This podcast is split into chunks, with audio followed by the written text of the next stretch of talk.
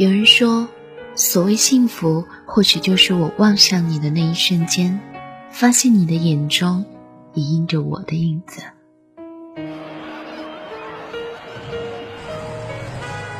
你看着我干嘛呀？没，没。有古怪，有古怪。有人说，幸福是在指尖碰触时偷偷传递的热量，让心变得温暖、安逸。天气这么冷，手放出来干嘛？来来，我帮你暖和吧。幸福其实很简单，只要我们在一起。寻觅心情，分享属于你我的心情。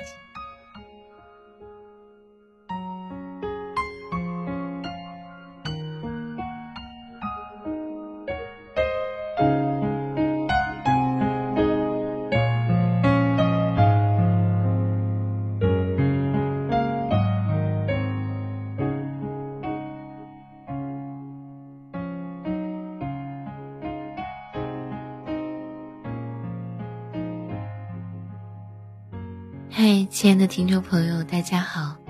欢迎大家来到今天的雪音心情，我是雪音，问候所有的听众朋友。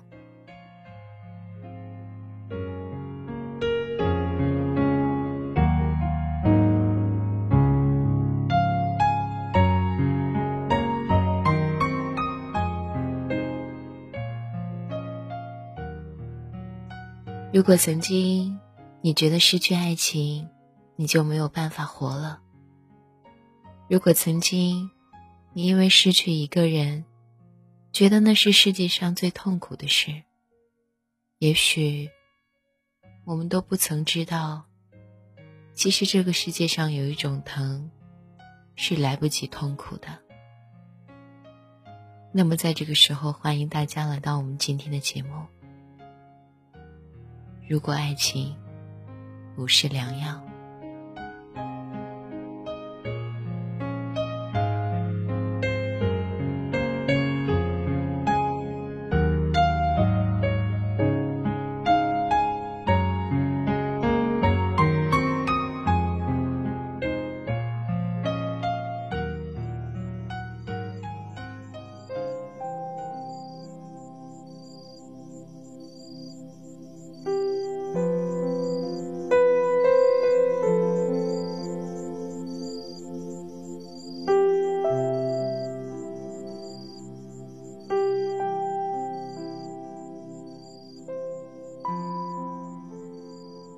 九月的北方，天气有些转凉，夜色愈浓。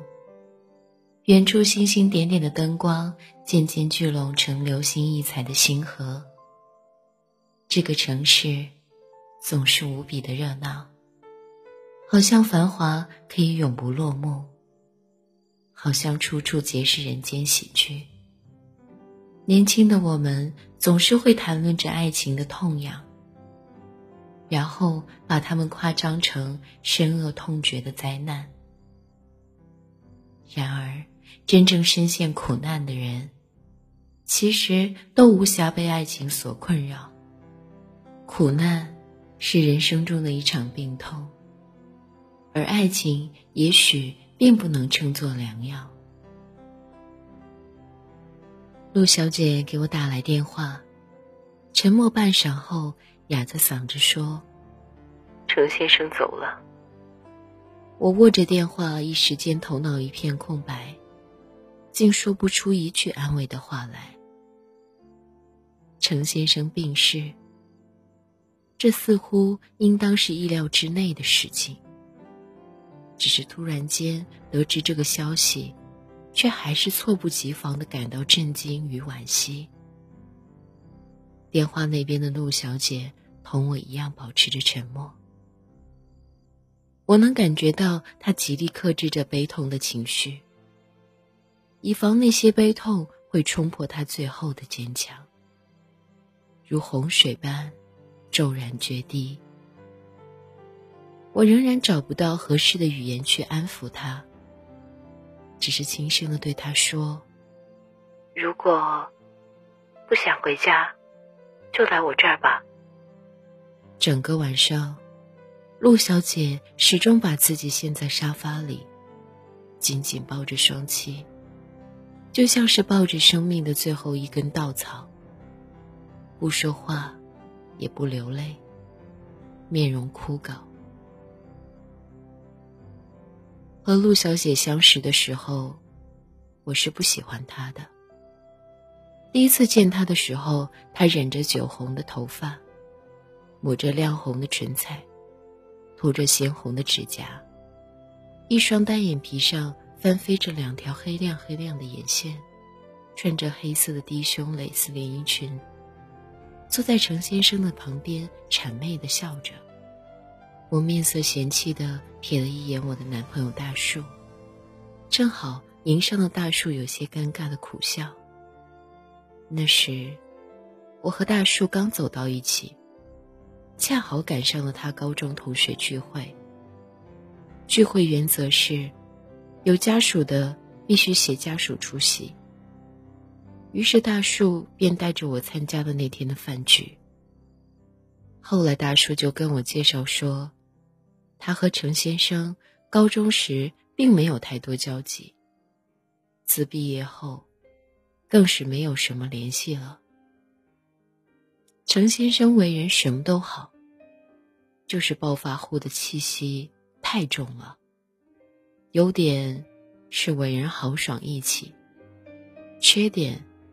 就是连审美都带着浓重的乡土气息。想到“乡土气息”这四个字，我突然就能理解了陆小姐的着装打扮。程先生看到我和大叔热情的招呼我们入座，他说：“哎呦，这就是嫂子吧？漂亮，真漂亮！快坐坐。”我礼貌的笑着。点头说：“你好。”然后小心的捋顺裙摆，轻轻的坐下。程先生一把搂过身旁的陆小姐的肩膀，向我介绍说：“嫂子，这是我女朋友小陆。”陆小姐靠在程先生的肩膀上，咯咯的笑着，向我挥了挥手，我微笑着予以回应。整顿饭，陆小姐都在不停的敬酒。间或讲着不冷不热的段子，轻浮张扬的个性一览无余。那时，我便不是很喜欢陆小姐，但并谈不上讨厌。总觉得，不是一路的人，以后的交集也会很少。一个多月后，我在公寓的电梯里又偶遇了程先生和陆小姐。程先生还是那么热情，嫂子，好巧啊！你也住这里呀？我看这里的公寓环境不错，就帮小陆在这里租了间房子。他原来住得远，条件也差。程先生的话还没说完，就生生的被陆小姐打断了。陆小姐用红彤彤的指甲用力的拧了一下程先生的手臂，有些生气的说。你跟人家说这些干嘛？我原来住的就挺好的，我住的哪里不好了？瞎说什么啊！我这个包都一万多呢，还会住不起好房子吗？我尴尬的笑了笑，没有回应，只是对陆小姐的印象变得愈发不好了。张扬本不是什么毛病，但空穴来风的虚荣。却足以令人生厌。自从陆小姐搬进来之后，两个人出出进进见面的次数便多起来。他总是浓妆艳抹，打扮得很风尘，走起路来扭捏着腰肢，高挺着胸脯，却并不觉得有任何高贵的气质。每次偶遇他，我都会礼貌性的点头微笑。他也只知僵硬着笑笑予以回应。两个人虽说不上彼此排斥，但到底总是对彼此有些抗拒。有天夜里，我刚加完班回来，晚风吹得紧，夹杂着丝丝刺骨的凉意。我裹紧大衣，快走了几步，远远便看见陆小姐摇摇晃晃的走在前面。大抵是喝醉了吧？我暗自想着，便放慢了步伐，尽量保持着和她的距离。只见她一个踉跄，跌倒在地上。我跑过去扶住他，刺鼻的酒气扑面而来。我蹙起了眉毛，试图拉他起来。他用力甩开了我的手，尝试着自己站起来。几次尝试却始终没有成功，最终瘫坐在冰冷的地上，痛哭起来。他抬头，用布满血丝的眼睛望着我，声音冰冷又决绝。他说：“我知道，我知道你们瞧不起我。其实我也瞧不起自己。可是我一直都在拼尽全力的去改善自己的生活，拼尽全力的去维持我岌岌可危的尊严。自十九岁来到这个城市，我做过一切可以养活自己的工作，甚至包括那些卑微的。”丧失尊严的工作，直到今天，我好不容易熬出了点希望，找到了一份还算体面的工作，找到了程先生。我，他的声音几度被抽泣声撕裂，泪水冲花了妆容。我却突然感受到这个姑娘身上散发的美与力量。我蹲下身抱住她，希望在这个冰冷的寒夜里给她慰藉与拥抱。后来和陆小姐的关系便逐渐改善起来。在电梯口相遇时，总会熟稔的打着招呼，彼此寒暄；有时也会约她一起吃饭，一起逛街。虽然他的审美我始终无法理解，有些粗枝大叶的行为也偶尔让我感到有些无法适应。但似乎那个寒冷的夜晚里莫名的温暖，总是能给我与他在一起的理由。他开始渐渐的向我敞开心扉，聊他贫瘠的童年，艰苦的奋斗。出人头地的欲望和内心各种矛盾的挣扎。他说：“他虚荣，只是因为他自卑；他浮夸，只是因为他觉得缺少安全感。”他说：“在遇到程先生之前，在这个钢筋水泥、繁华喧天的城市里，他从未幻想过爱情。爱情之于他。”只是一种可望而不可及的奢侈品。他需要考虑的是生存，而不是生活。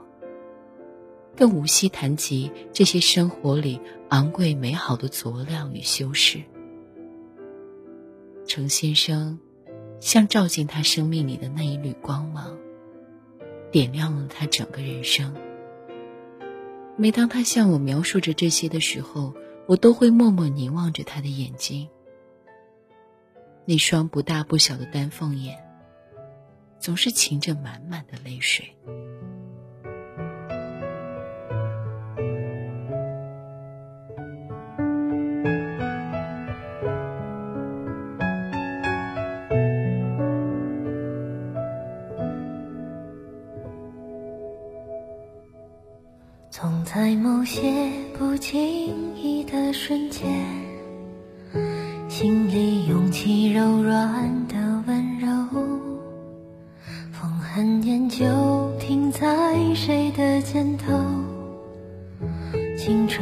这样匆匆走过，放慢所有回忆里的感受。只怕听见谁忽然泪流，那些曾经不经事的哀愁，如今是最愉快的拥有。我们挥手，终究却忘了牵手，鼓起勇气却只能做朋友。犹如花火般短暂的美梦我庆幸我也曾感受过。一万次的道别难道还不够？也许再见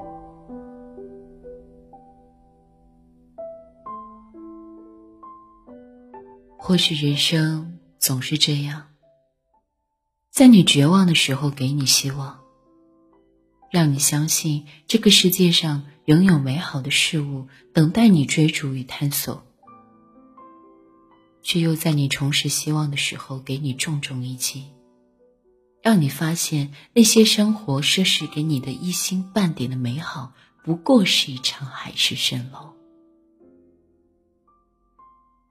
这个城市的夏天总是异常的燥热，太阳炙烤着焦灼的土地，空气里都是焦虑与烦躁的味道。那天中午，我刚走出写字楼的大门，便接到陆小姐的电话，声音是带着哭腔的。她说：“怎么办？怎么办？”程先生体检检查出了淋巴癌。我握着电话，正在那里，沉默半晌，问他：“确诊了吗？”他回答说：“嗯。”然后就开始不停的哭泣，最后，终于嚎啕起来。我陪陆小姐为程先生办好了住院。程先生的父母也从遥远的西北风尘仆仆的赶过来。去机场接程先生父母的那天，天空中迷蒙着细细的小雨。陆小姐没有化妆，穿着没有花纹的白色 T 恤，头发简单的挽在脑后。我看向陆小姐的侧脸，她红肿的眼睛。眼尾部已经依稀有了细碎的皱纹。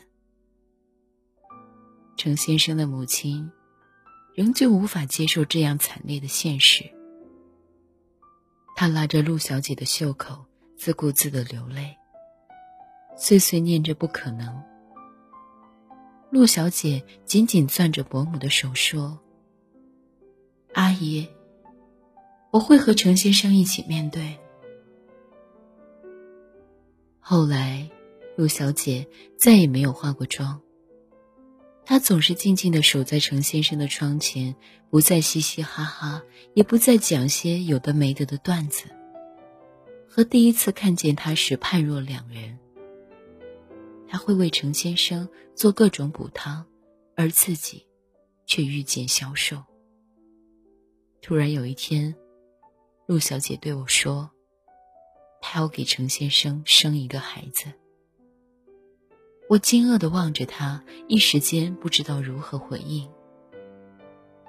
他声音淡淡的说：“我去网上查了，程先生现在的这种状况是可以要试管婴儿的。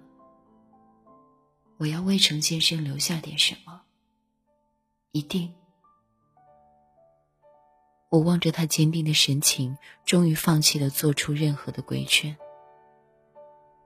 陆小姐说：“她知道，她知道带着一个没有父亲的孩子可能会毁掉她的人生。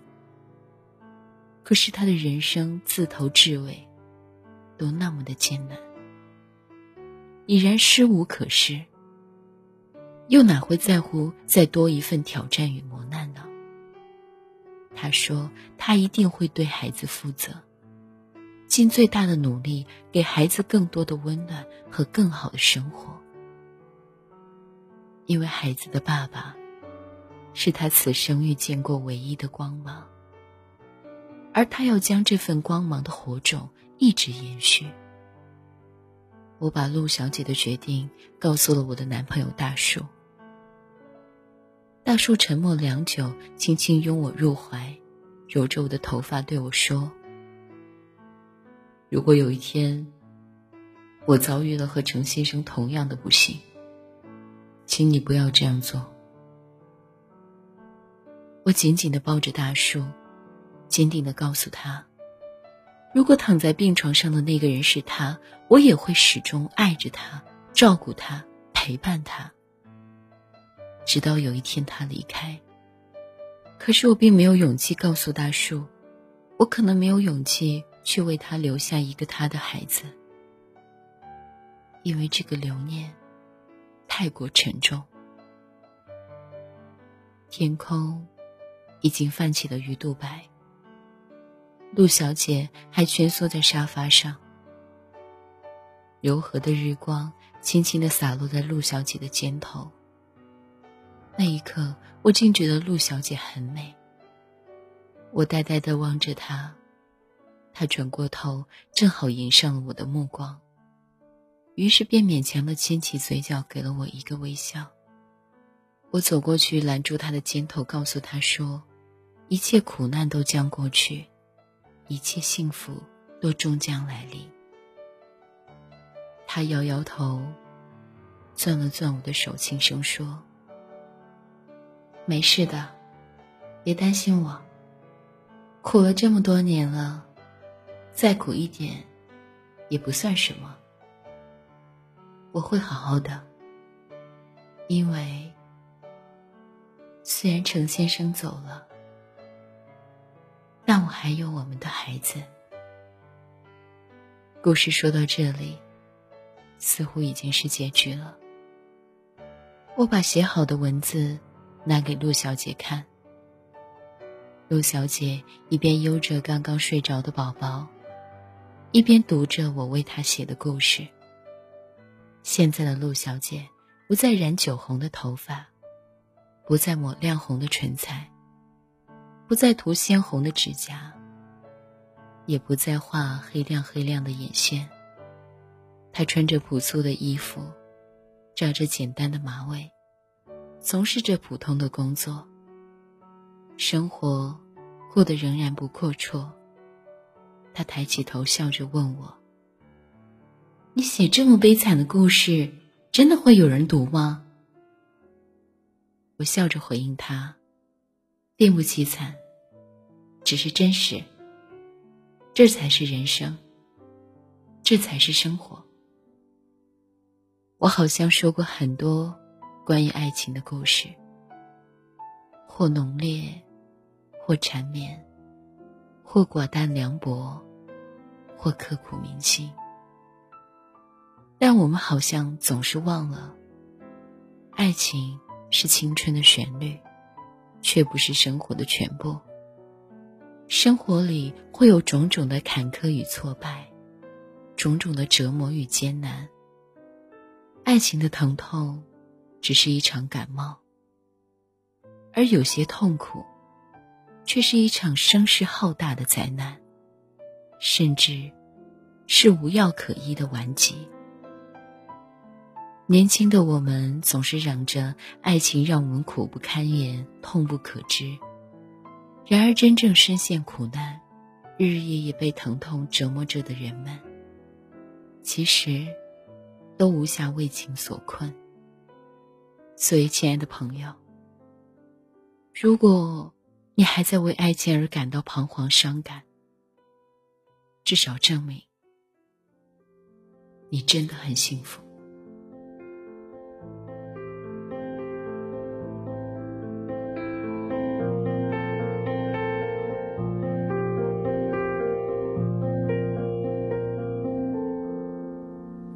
时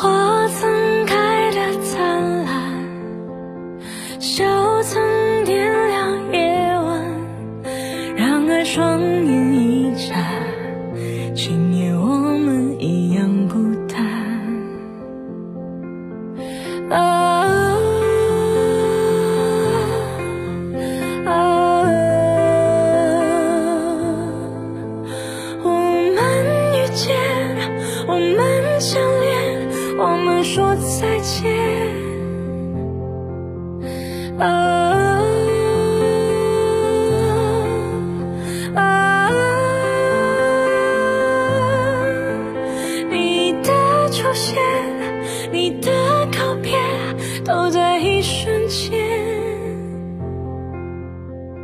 思念也不难熬。曾经有人说过，到底幸福是什么？其实幸福有很多种方式吧，只是我们明白的时候太晚。生活中的确是有很多苦难，很多折磨，所以我们到底要用一种怎样的心态去面对呢？希望今天听到这份心情的你们，不要再想那些让我们没有办法面对的过去。人始终要往前走，像陆小姐一样。这里是雪音心情，我是雪音，我们下期见。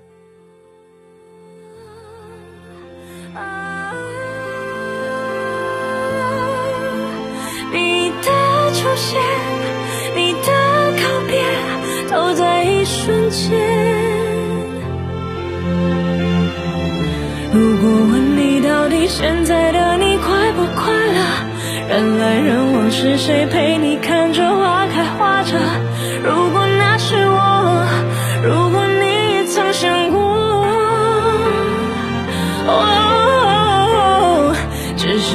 也不能在乎我们快不快乐。